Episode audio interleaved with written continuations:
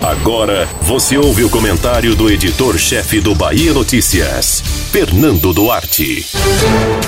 As duas fases da Operação Faroeste deflagradas nesta segunda-feira expõem uma série de pontas soltas e um imenso novelo que investiga supostas vendas de sentenças no Tribunal de Justiça da Bahia. Diferente das primeiras etapas, onde o foco ficou restrito ao TJ, agora outros operadores do direito foram alvos de mandados de busca e apreensão, incluindo aí advogados, a ex-procuradora-geral de Justiça, Edine Lousado, e um braço no Executivo Estadual, com o afastamento do secretário de Segurança Pública da Bahia, Maurício Barbosa. Foram muitas perguntas lançadas e quase nenhuma resposta, pelo menos até aqui. Quando deflagrada a primeira fase, em novembro de 2019, as estruturas do TJ foram abaladas. Para além do afastamento de desembargadores e juízes, a operação alcançou em cheio o então presidente Gesivaldo Brito e a ex-presidente imediata Maria do Socorro Barreto Santiago.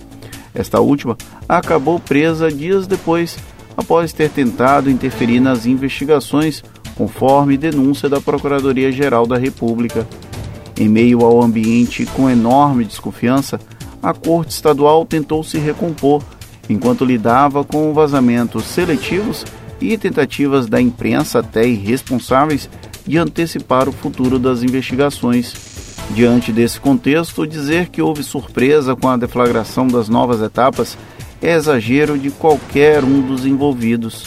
Nos bastidores, o ambiente do Judiciário da Bahia temia os impactos da Faroeste nos mais diversos espaços dessa imensa caixa de Pandora.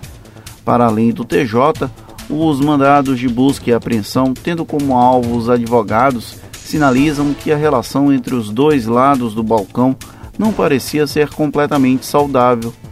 Problema esse que não parece restrito à Bahia, dado os inúmeros exemplos de gestão feitos nos mais variados tribunais pelo Brasil, vide as sucessivas críticas à falta de dependência real deles.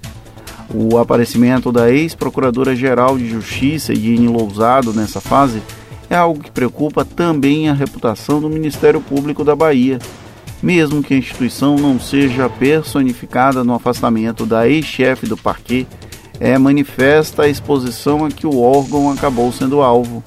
Agora, para além da crise de imagem do TJ, caberá ao MP gerir os próprios fantasmas. É cedo para medir os impactos dessa operação. Ao solapar o Tribunal de Justiça mais uma vez e atingir o Ministério Público, a Secretaria de Segurança Pública e também advogados, o Superior Tribunal de Justiça trouxe à tona uma face pouco conhecida do Judiciário. Vamos ver se terão realmente alguns esqueletos nesse imenso armário, conforme fazem circular os bastidores do poder. Você ouviu o comentário do editor-chefe do Bahia Notícias, Fernando Duarte.